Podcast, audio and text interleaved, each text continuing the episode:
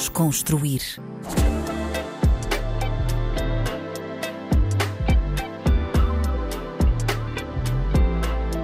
Olá, olá, bem-vindos a mais um episódio do Desconstruir na RDP África. O meu nome é Tomé Ramos e o convidado de hoje é um artista enorme, multifacetado, o incrível Queixa. Queixa, muito bem-vindo aqui ao Desconstruir. Como é que Obrigado. estás?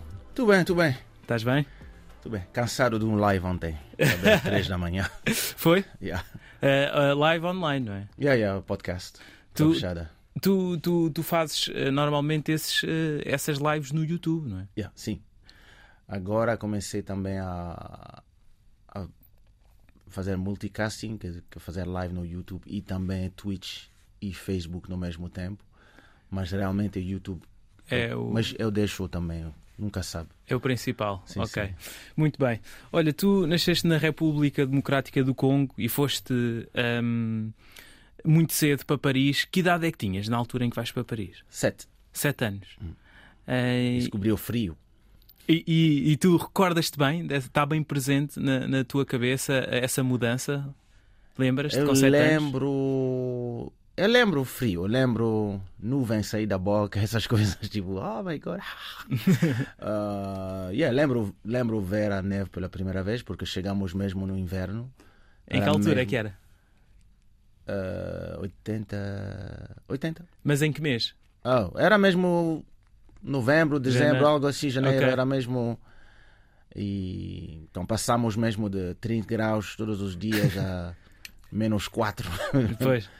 Sentimos mesmo a diferença e também de repente era mesmo ah, passamos de vida em casa em África para cidade Pois. É, E, e como é que foi crescer numa metrópole europeia como, como é Paris? É uma cidade enorme, eh, completamente diferente daquilo que tinhas vivenciado até então. Que recordações é que tens dessa altura? quando és tão jovem tu não realmente sentes a diferença porque eu, tenho memórias de crescer em África mas são mesmo mem- memórias de até 6, 7 anos não me lembro bem de eu não tenho para não é a mesma coisa que alguém que volta que chega aqui com 15 ou 18 anos Hum, Eu lembro mesmo, ah, casa grande, levantar com sol, etc. Eu lembro, mas sempre fui, para mim realmente cresci em Paris. né? Eu, quanto a comecei mesmo a, a- as memórias 10, 11, 12 anos. É tudo Paris. já- é tudo Paris, então. E gostaste de, de crescer em Paris? Achas que foi uma, uma boa cidade para o teu desenvolvimento? Sim, yeah.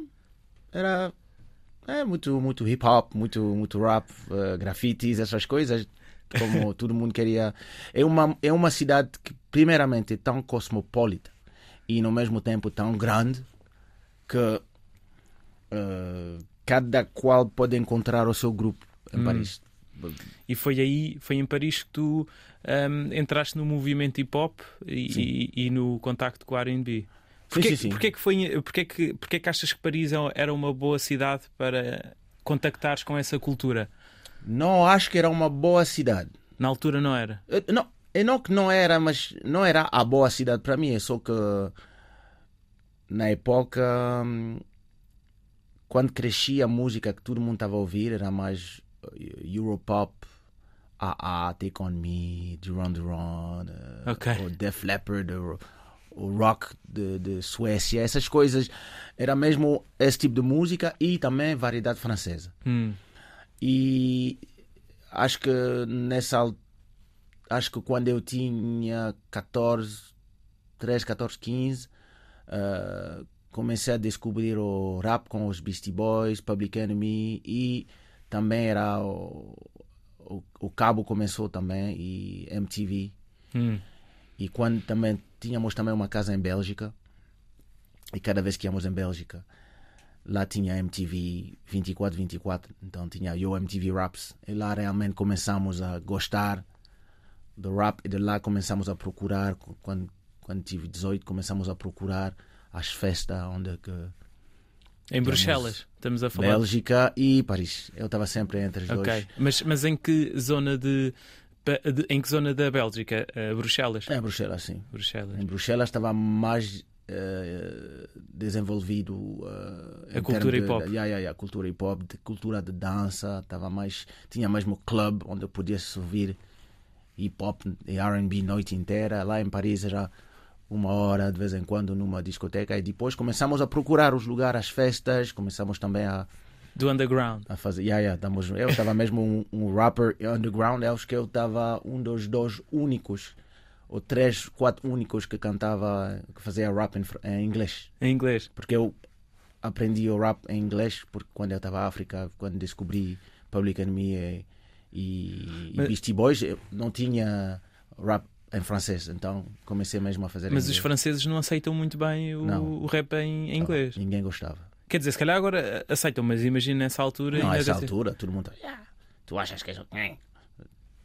Eu não sei fazer em francês, não.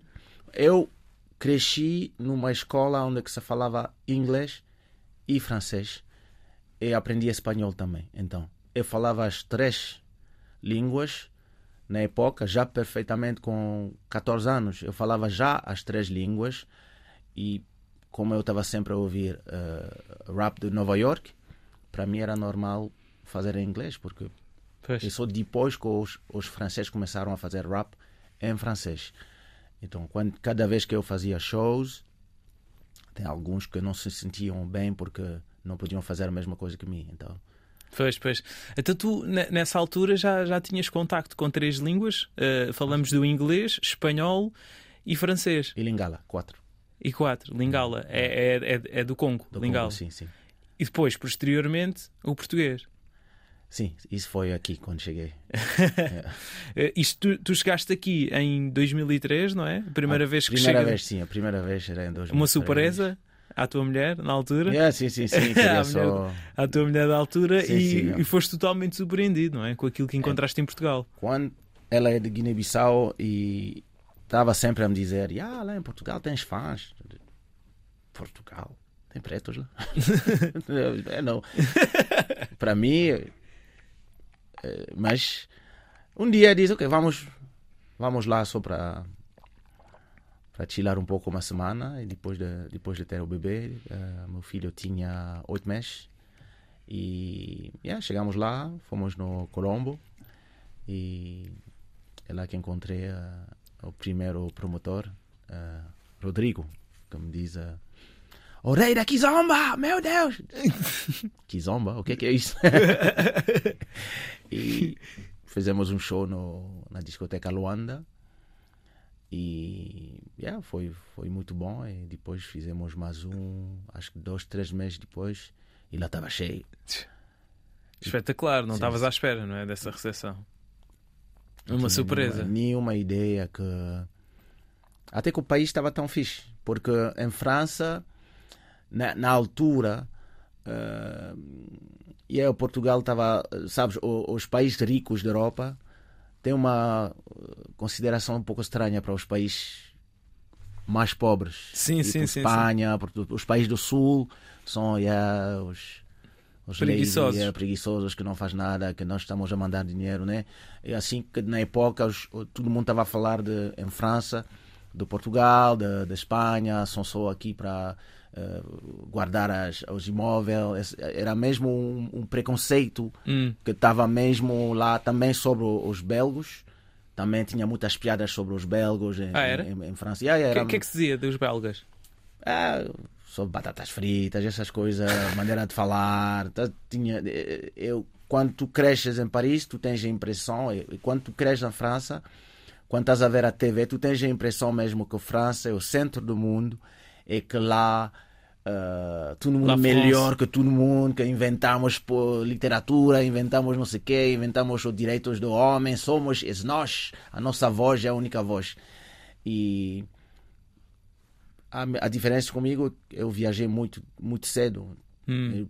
Tive sorte de ver o mundo inteiro e ver que não, vocês não são melhor que os outros, não somos os franceses melhor que os outros, somos uma voz, mas tem outras vozes, tem outros países, tem outras formas de estar formas e de ver estar, a vida. Yeah, yeah, mas lá realmente é muito uma... um país egocêntrico, não é? Nesse muito, sentido muito, de, sim, sim, de olhar só para si. E... São realmente a pensar que eles são como os americanos. Penso mesmo, a verdade é nós e, você, e também os, os documentários sobre os outros países. Comecei a reparar quando comecei a crescer que os documentários sobre outros países nunca são tem sempre uma orientação para mostrar a pobreza ou as pessoas para mostrar as coisas mais yeah, negativas yeah, yeah, de, de, outros países. Nunca enaltecer. Uh, nunca Come, enaltecer. Começou, por exemplo, em Portugal, começaram a mostrar uh, uma luz diferente de Portugal quatro anos atrás, quando todo mundo começou a a vir a Lisboa. Vir a, vir a Lisboa, que era mesmo a cidade onde todo mundo vá, mas era sempre com.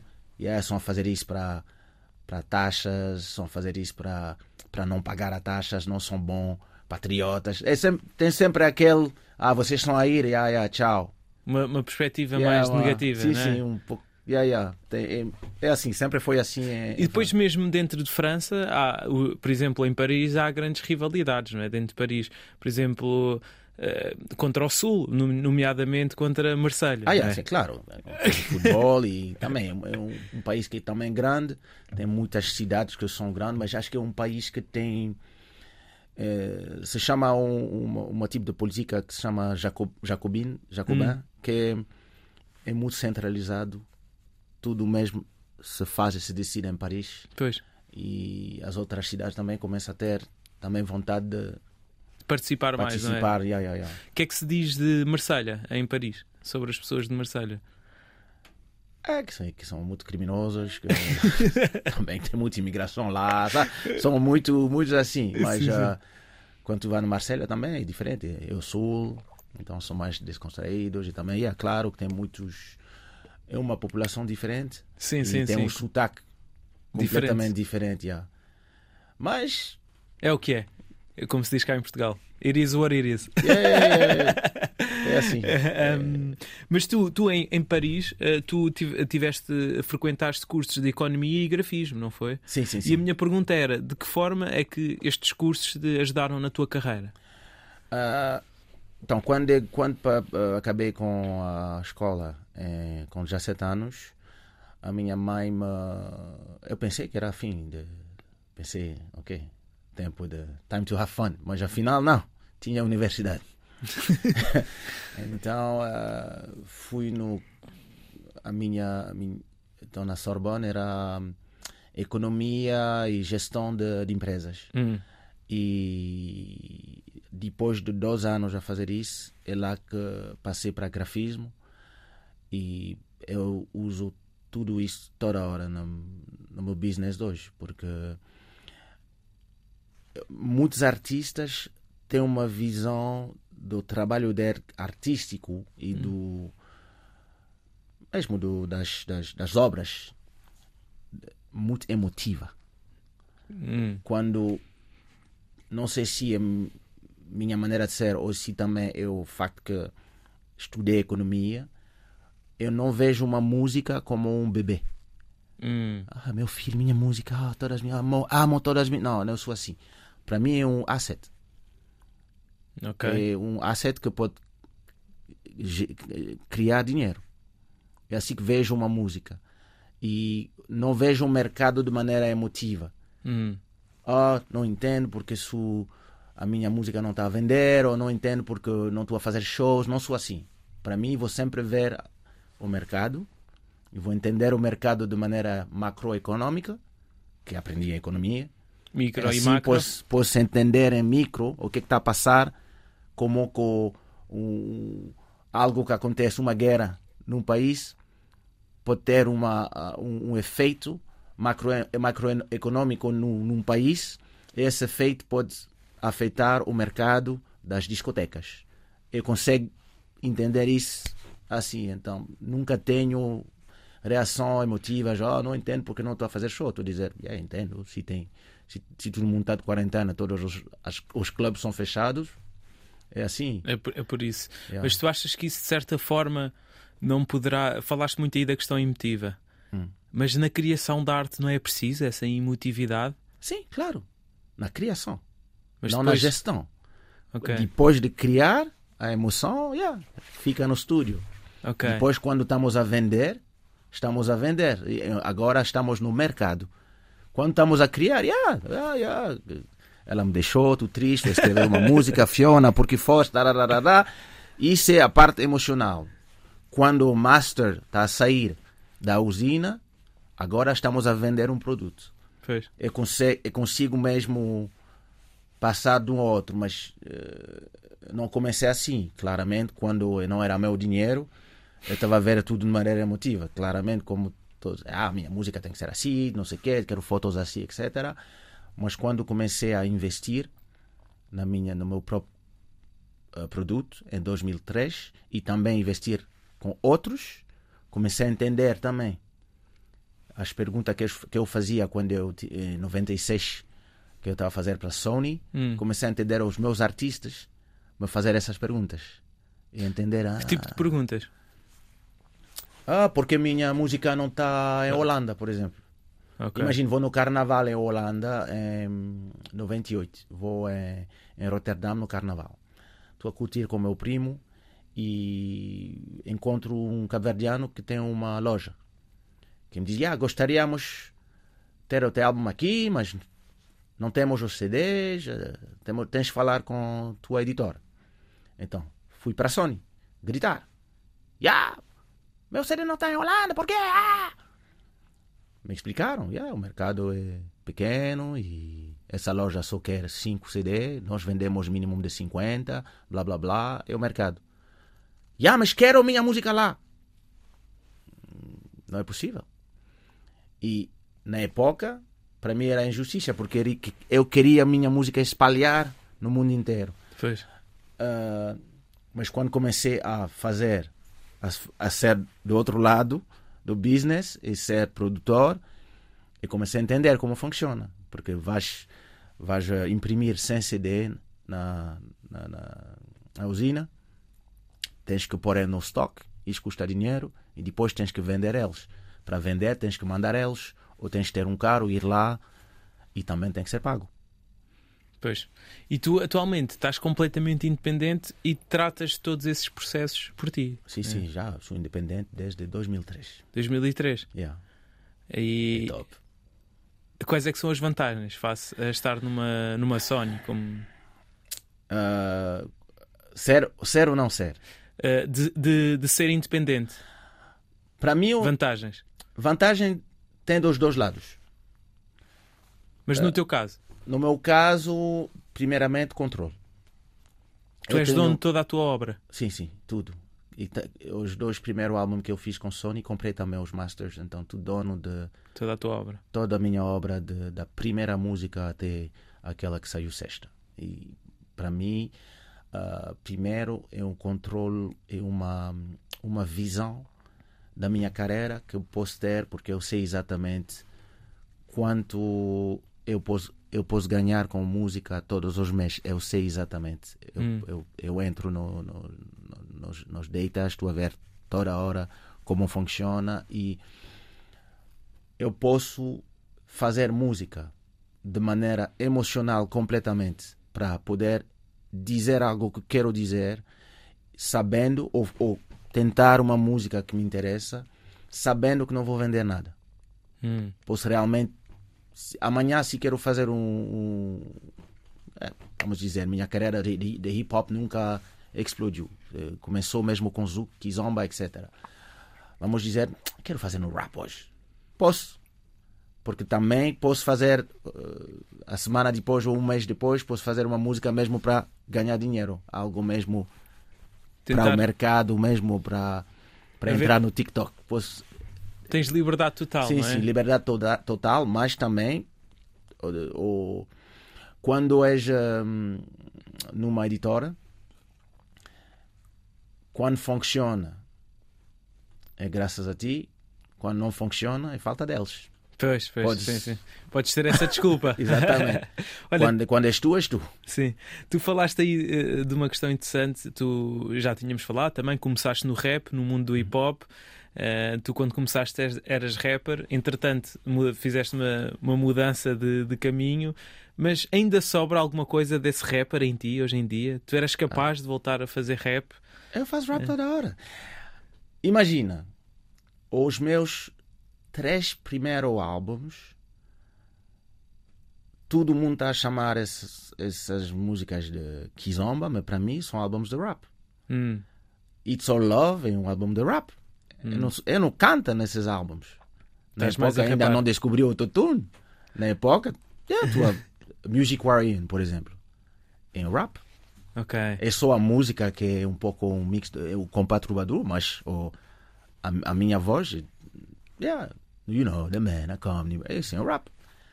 Uh, a One. Love, É. One Love era um rap, Pois, sim, mas sim, sim. Nessa época yeah, come- começou a ficar farto, ficar farto de, do rap e lá é, mesmo, mesmo, mesmo, mesmo verse, só usei o, o primeiro verse, dividi em três e E se fizeste. tornou One Love, mas uh, normalmente era When I get older, go to the sky and talk to the vulture, Yeah, mas afinal ficou When I get older. Era mesmo. Sim, sim, mas sim. eu posso, não, eu posso, às vezes, às vezes acho que hum, no último som que eu fiz com Bodhisattva Kilulu, mesmo se tu a cantar, o flow é um flow de rapper. Hum. Eu, eu por acaso em casa, hoje passei mesmo manhã inteira a ouvir uh, rap dos anos 90. O que é que tiveste a ouvir? Eu estava a ouvir Della Soul.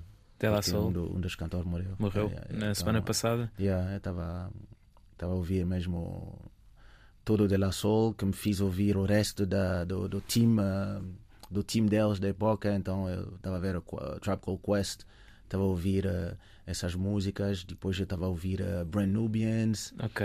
Eu estava a ouvir. uh, de- de- depois comecei a ver Public Enemy. Lembrei eu ir lá no show do Public Enemy. E eu sempre. Eu sempre vi e geri a minha carreira até na Kizomba como um rapper. A Ok. minha- por exemplo, nos álbuns de rap tem sempre uma música que se chama música freestyle, onde que vais convidar quatro ou cinco rappers a, A cuspir, como se diz né? aqui. Exatamente. E na no todos os meus álbuns vais encontrar essa música, onde que estamos até o Nelson Freitas também, que também era, era um cantor do R&B rap na época em Holanda, eh, e Elísio e ABG fizemos.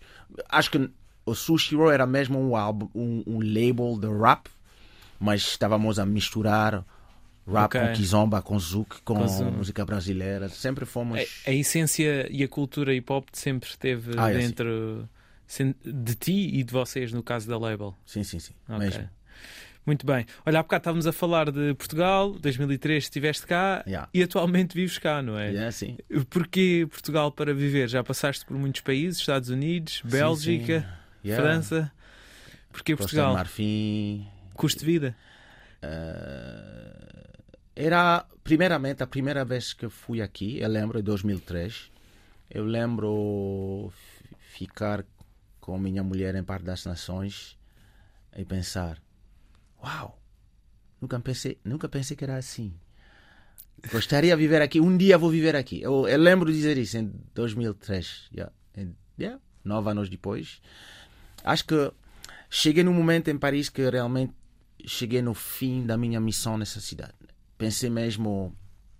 E também não queria mais eh, produzir artistas, eh, também o mercado estava a mudar, era mesmo o, momento que os CDs eram a vender ma- menos e menos e menos, todo mundo estava tudo estava a passar em streaming e também eu tinha a sorte que já na época o meu canal YouTube já já podia pagar uma renda lá em França e que a minha, as vendas online também podiam pagar mais uma renda. Então eu estava a pensar, olha, já estou a gerir na época, não sei, acho que eh, todos os meses caíam 2 mil só de YouTube Streams e streams.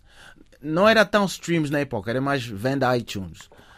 Ah, Estava a pensar, olha, vida aqui em Paris custa isso e lá em Portugal vai custar isso e Vai também custar metade. e também o, o, a qualidade de vida porque não era não era só uma questão de custo era mesmo qualidade de vida cada vez e, ta, e também cada vez que eu cantava em Paris Estava muito feliz. Eu nunca tive. Eu sempre fui o artista que recebia amor do público. Mas aqui era diferente. As pessoas vibram mais aqui. Yeah. E cantam, todo mundo estava a cantar mesmo, todas as letras, da- até aquelas músicas escuras, todo mundo conheciam tudo. E yeah, me sentia realmente bem cada vez que estava a vir aqui para fazer um show. Realmente, quando eu tinha um show, um show sábado, eu pedia um voo eh, quarta para voltar eh, segunda, quando não- era possível. Para- porque para aproveitar gostava o país. mesmo, yeah, gostava mesmo de ficar aqui. Realmente, eu não fazia tantas coisas, mas gostava de ir lá, ir à discoteca, curtir e ah, tem um momento que a qualidade de vida em Paris eu ganhava bem minha vida, mas a qualidade de vida era é uma cidade estressante, é um país muito estressante. Os médias são muito negativos. Eu tava não, não eu não estava me sentir mesmo bem. Então, comecei a pensar, olha, eu sei que eu faço um ou dois shows todos os meses, eu sei que tenho tanto dinheiro que qualquer coisa vão cair todos os meses, então onde é que posso viver com esse dinheiro? Pensei, podia ir viver em Congo, podia ir viver em Brasil, podia viver eh, Estados Unidos, Miami, Nova York. Eu estava mesmo a pensar, fiquei mesmo entre 2008, eu lembro ter as conversas com o Nelson Freitas, uma vez em 2008, eu estava a dizer para ele, acho que vou sair de, de Paris, acho que não, não me sinto mais bem lá. Ele estava a me dizer, ah, mesma coisa para mim é Rotterdam. Então começamos a. Ele estava a me dizer, acho que Portugal é o país. Estava a dizer, yeah, quando estou a ver, estou a pensar, todos, parece Portugal, mas fui. Fui passar 15 dias em diferente país. Fui em Brasil, Foste? fui a São Paulo, fiquei lá duas semanas.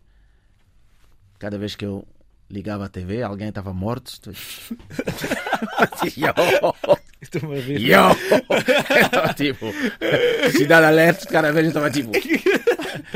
É o ladrão! A ver pessoas live ser filmado correndo, eu estava tipo.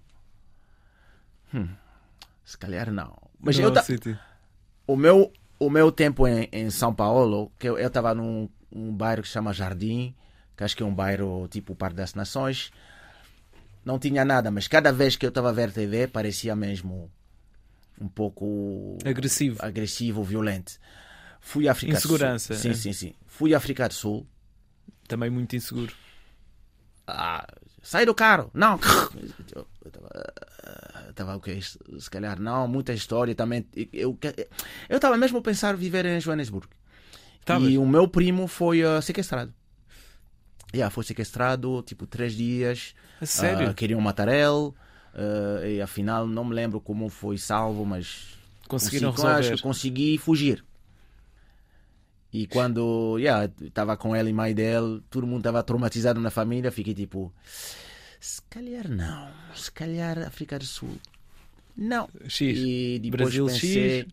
África do Sul X. pensei Congo, mas eu gosto de Congo, mas realmente eu preciso do internet rápido, eu preciso de algumas coisas que vou encontrar. Tecnologia, não é? Tecnologia vou encontrar só hum, no, no Ocidente. Pensei Bangkok também. Bangkok. Bangkok, yeah, adoro essa cidade. Fiquei, uh, fiquei em Bangkok três semanas e pensei, realmente eu podia viver aqui. Mas, na época, eu tinha ainda muitos shows. E lá era mesmo para estragar o business, porque precisava mesmo Era fazer shows em França, shows em Pois. Bélgica, shows em Portugal. E as pessoas podem pagar um bilhete de, de Paris para Lisboa ou de Lisboa para Paris, mas de Bangkok para voltar era um pouco complicado. difícil. então pensei, ah, se A calhar. nível logístico. Yeah, yeah, yeah. Não- Se não calhar era- é um pouco cedo em termos de business. Ou completamente mudar de vida e deixar os shows e mesmo focar no internet, mas acho que era um pouco cedo, 10 anos atrás. Pois. E afinal, nas minhas calculações, lembro ligar uh, uh, Nelson de novo e dizer: Olha, acho que vai ser Lisboa. E eu- ele me diz: Por acaso, eu também, daqui a um- uns dois anos, ele estava a me dizer: 2014, acho que vou a Lisboa. Eu estava a dizer: Acho que eu vou ir. E é, se calhar 2013. E ele tinha uma amiga que fazia visita de apartamentos, que, que trabalhava numa Uma agência. agência. E ela me diz: Ah, estás estás em Lisboa? Eu digo, "Ah, estou em Lisboa. Ah, eu devia ver um apartamento, em... mas eu, eu não vou poder ir em Lisboa, então se queres ir ver. E yeah, por que não? Visitei um apartamento em Oeiras, com um terraço de 100 metros quadrados, com vista de mar. eh, Estás lá acho que até o hoje? apartamento era. set- Não, não, era, Ok. era tipo 70 metros quadrados, com 100 metros de terraço em penthouse. Fiquei tipo, meu Deus, isso vai custar 3 mil ou 4 mil euros por mês, porque eu estava a pensar como em Paris. Paris, sim, eu sim. estava a pensar, ah, não posso, não posso, mas.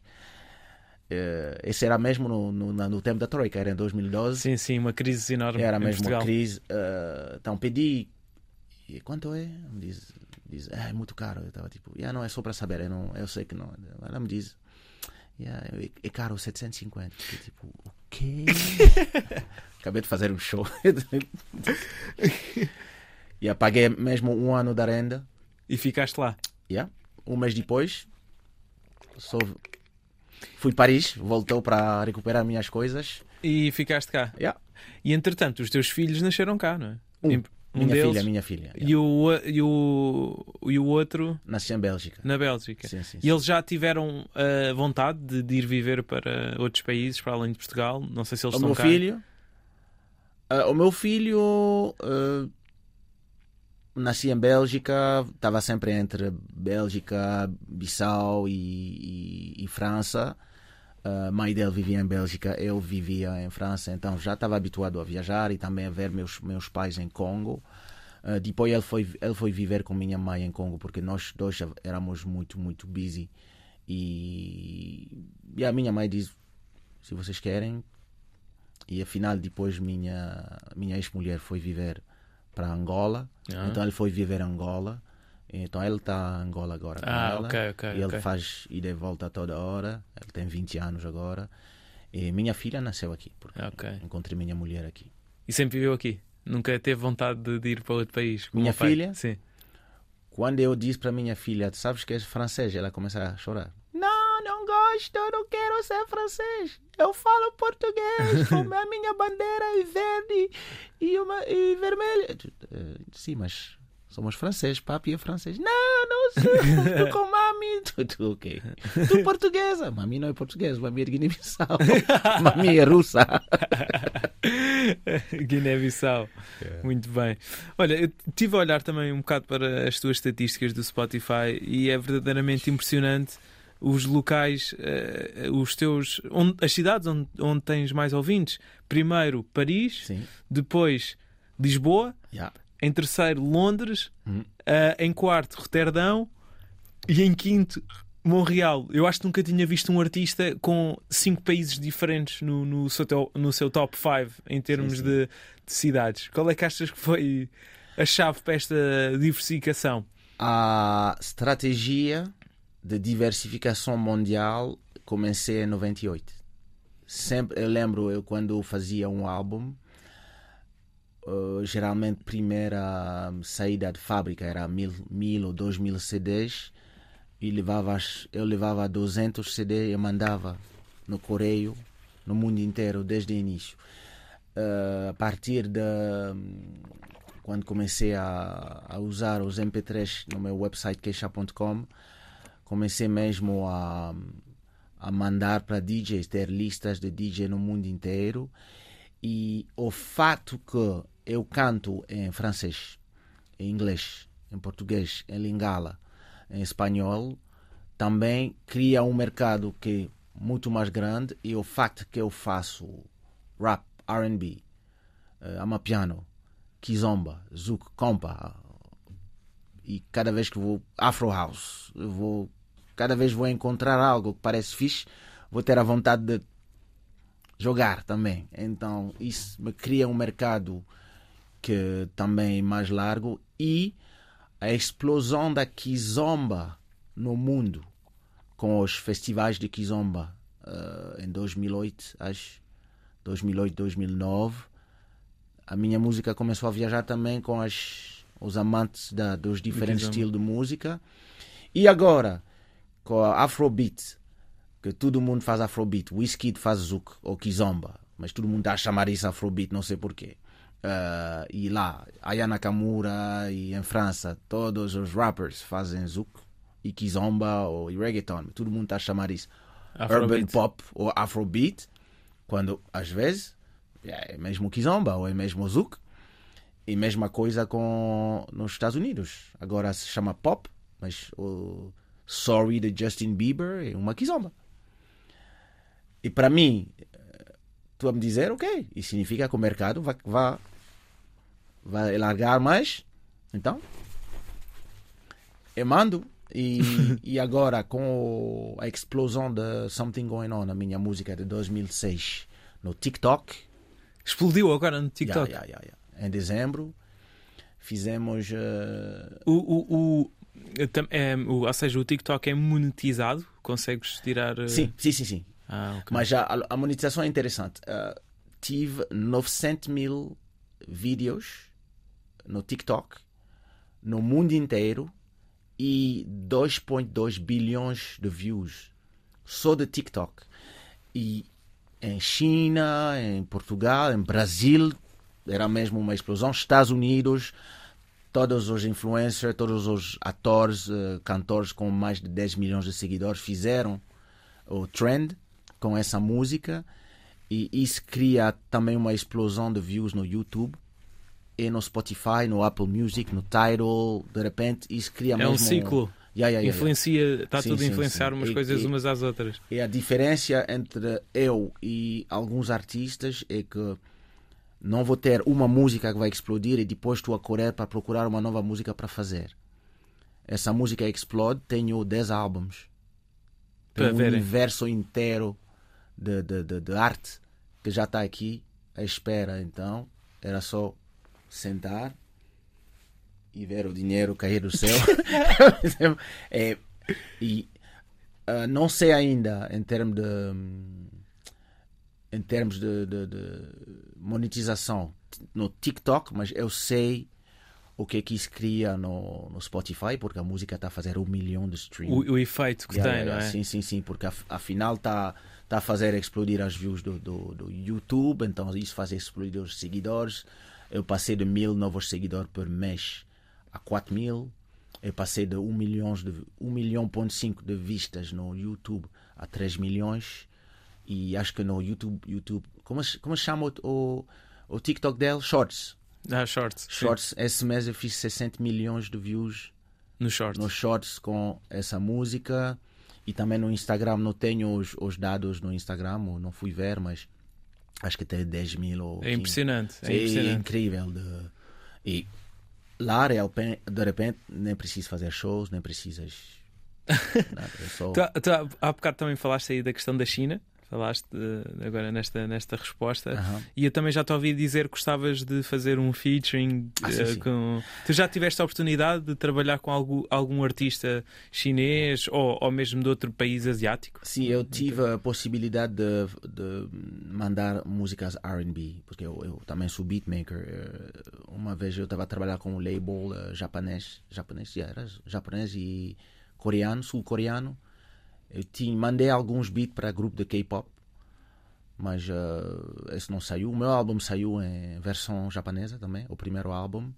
Eh, e eh, com essa explosão dessa música em Coreia, em, em Rússia, Kurdistão, eh, no mundo inteiro realmente, isso também me dá uma possibilidade de fazer uma coisa que eu queria fazer esse ano, que era mesmo como agora eu não preciso mesmo fazer hits.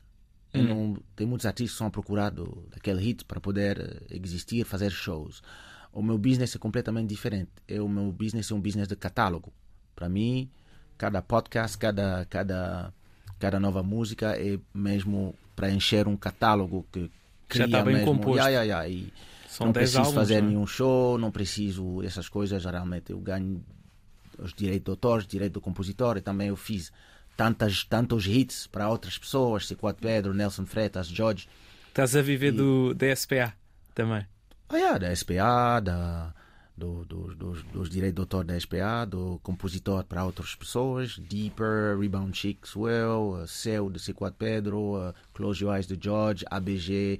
Tenho tantas. Muitos hits. E também, não só SPA, porque também tem a SACEM em França, tem ASCAP nos Estados Unidos. Também eu fiz uh, todos os genéricos de Trash TV, dos dois canais. Ah, é? Yeah, yeah, yeah. Então, cada vez que as pessoas estão a dizer, ah, não estou a ver no Trash TV, estás a ver, estás a ver, não sabe, estás a ver. Não está lá eu não. Sim, sim, eu, eu fiz música para filmes também, uh, então eu realmente meu meu business é tão diversificado que posso realmente voltar agora a fazer música, não para o business, mas realmente para o prazer de ou ajudar alguém que está a começar ou porque te apetece. Fazer coisas novas com pessoas novas. Então, para mim, hoje, hoje esse, em 2023, quero mesmo fazer algo com alguém China, alguém Itália, fazer kizomba em outras línguas, fazer amapiano em francês, por exemplo. Gosto, gosto de explorar outros explorar mercados outras coisas, e outras e coisas. Tomar algo aqui, algo lá e misturar é algo que gosto de fazer. Muito bem, muito bem. Olha, agora queria falar um bocado mais da parte espiritual, da tua parte espiritual. Tu tens na bio do teu Instagram uhum. que és budista. Sim. Tu és muito ligado a esta religião? Sim, uh, mais de maneira filosófica e eu realmente tu, eu sou quanto em Tailândia que vou mesmo no templo, essas coisas. O resto do tempo é minha filosofia, porque eu vejo o budismo mais como uma é uma religião, mas é mais uma filosofia. Hum. As outras religiões, para mim, são mais uh, dogmáticas. Hum. Tens de fazer isso e não podes fazer isso. E o que é que o budismo te dá nesse uh, sentido? Uma filosofia, porque o budismo é mais.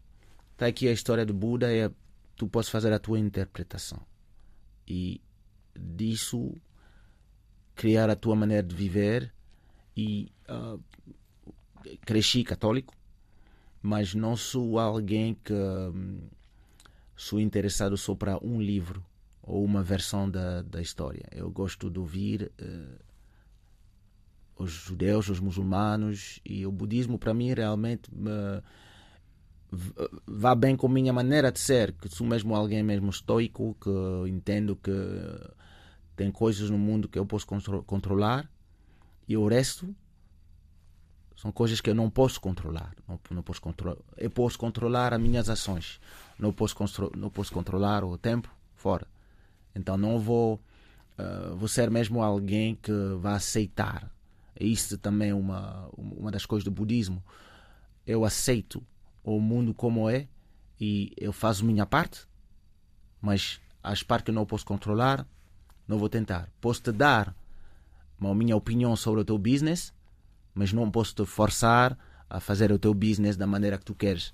E posso te, yeah, posso dar dicas. E isso é algo mesmo que aprendi lá. Uh, antigamente queria mesmo. Tenho a verdade, vocês têm que entender a verdade. Ah! Agora é. Não, olha, sim, é, ou seja, focas-te nas tuas ações e naquilo que tu controlas. Sim, sim, sim, sim. Porque às vezes, até mesmo, e deste aí um bom exemplo, quando queremos ajudar um, algum amigo, temos a sensação que o podemos salvar. Hum. Mas podemos dar os nossos conselhos, mas só ele próprio é que se pode salvar, ele próprio. É? Eu tive isso muito na música, onde que falava com cantores, eh, produtores. Eu estava a dar a minha opinião. Ok, olha, tu tens isso. Na minha opinião, tens de fazer isso, isso, isso, isso, isso. E daqui a cinco anos estás bem. Cinco anos? cinco anos. E alguém chegava, ah, olha, eu posso fazer isso para ti daqui a 10 dias, vais explodir. Isso, não é, isso é impossível, mas vão sempre seguir as outras pessoas. Pois. Porque as pessoas preferem Mais fácil, facilidade. E cada vez vi tantas pessoas destruir carreiras assim, e eu tinha uma frustração sobre isso. Em 2008 começou a realmente voltar mais no meu budismo e entender, olha, não podes, uh, tu podes, a tua missão é dar as dicas, dar a, a tua opinião, mostrar o caminho, mas se as pessoas decidem seguir um outro caminho, não é tua falta e não é tua responsabilidade também.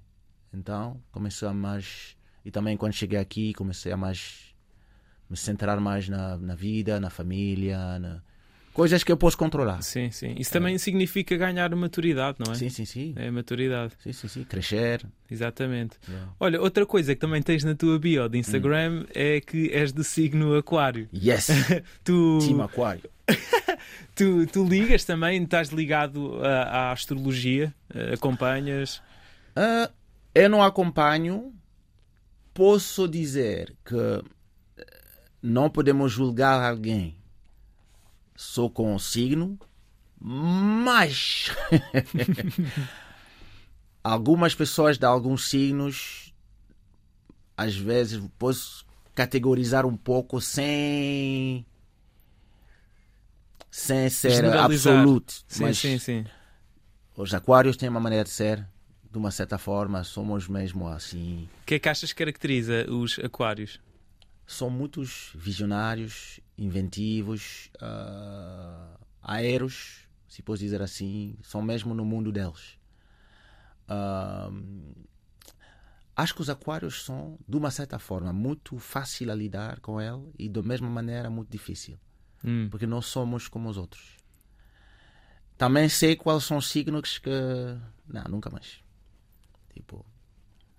tipo queres lançar algum? Uh, é, às vezes depois os escorpios vão ser com raiva de mim, mas mulher escorpios nunca Escorpião! Ei!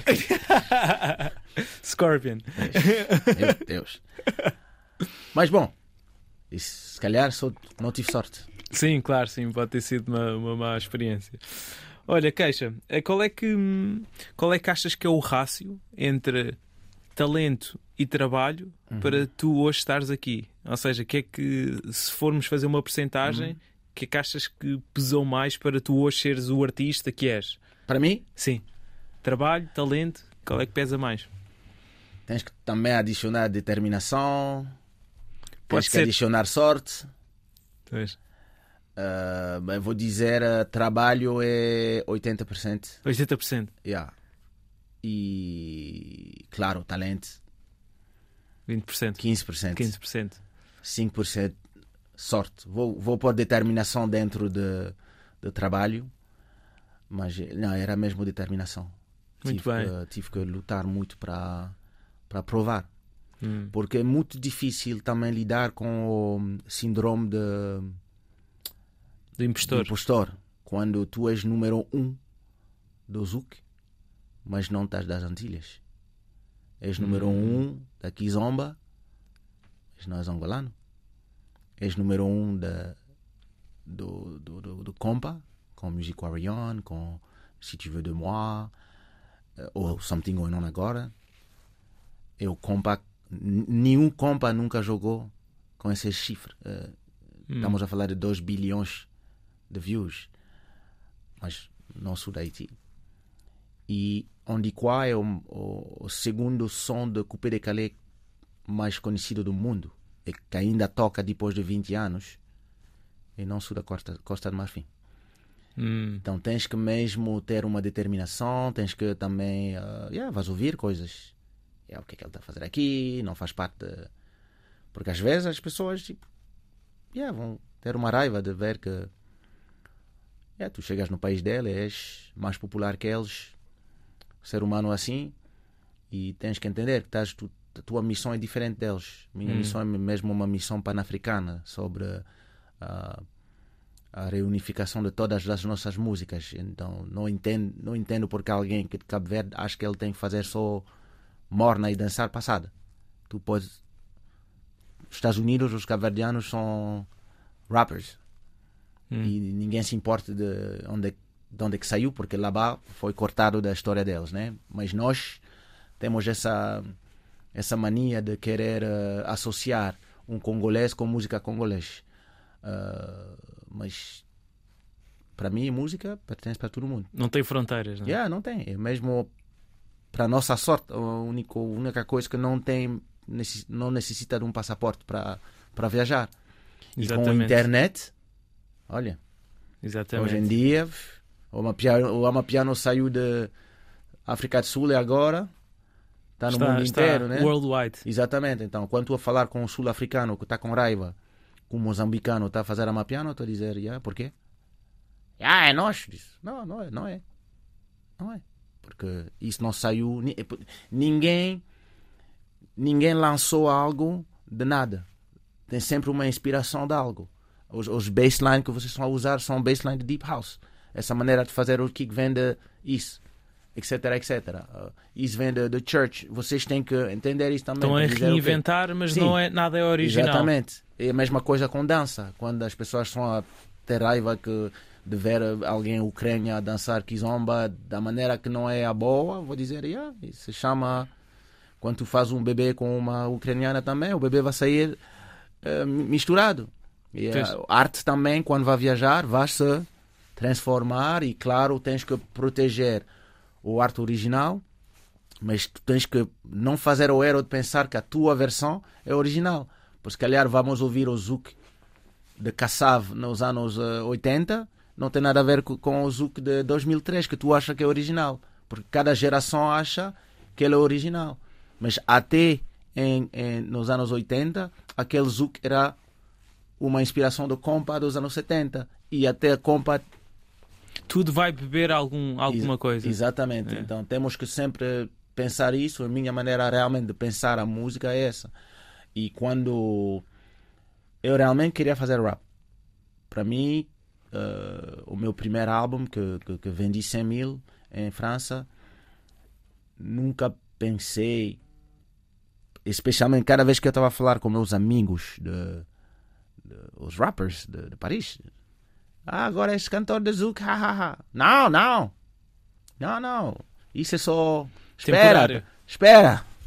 Isso era só para eles. Agora estou a vir. Mas depois comecei a encontrar pessoas e cada vez que eu encontrava um fã ou um amigo estava a me dizer: Uau, o que tu fizeste era incrível. Tipo, misturasse mesmo rap com, Com zouk, e usaste a música de Kassav. Não sei como tu tiveste a, autorização. Incrível. Nunca ninguém tive a autorização de usar a música de Jacob. Não sei como que fizeste.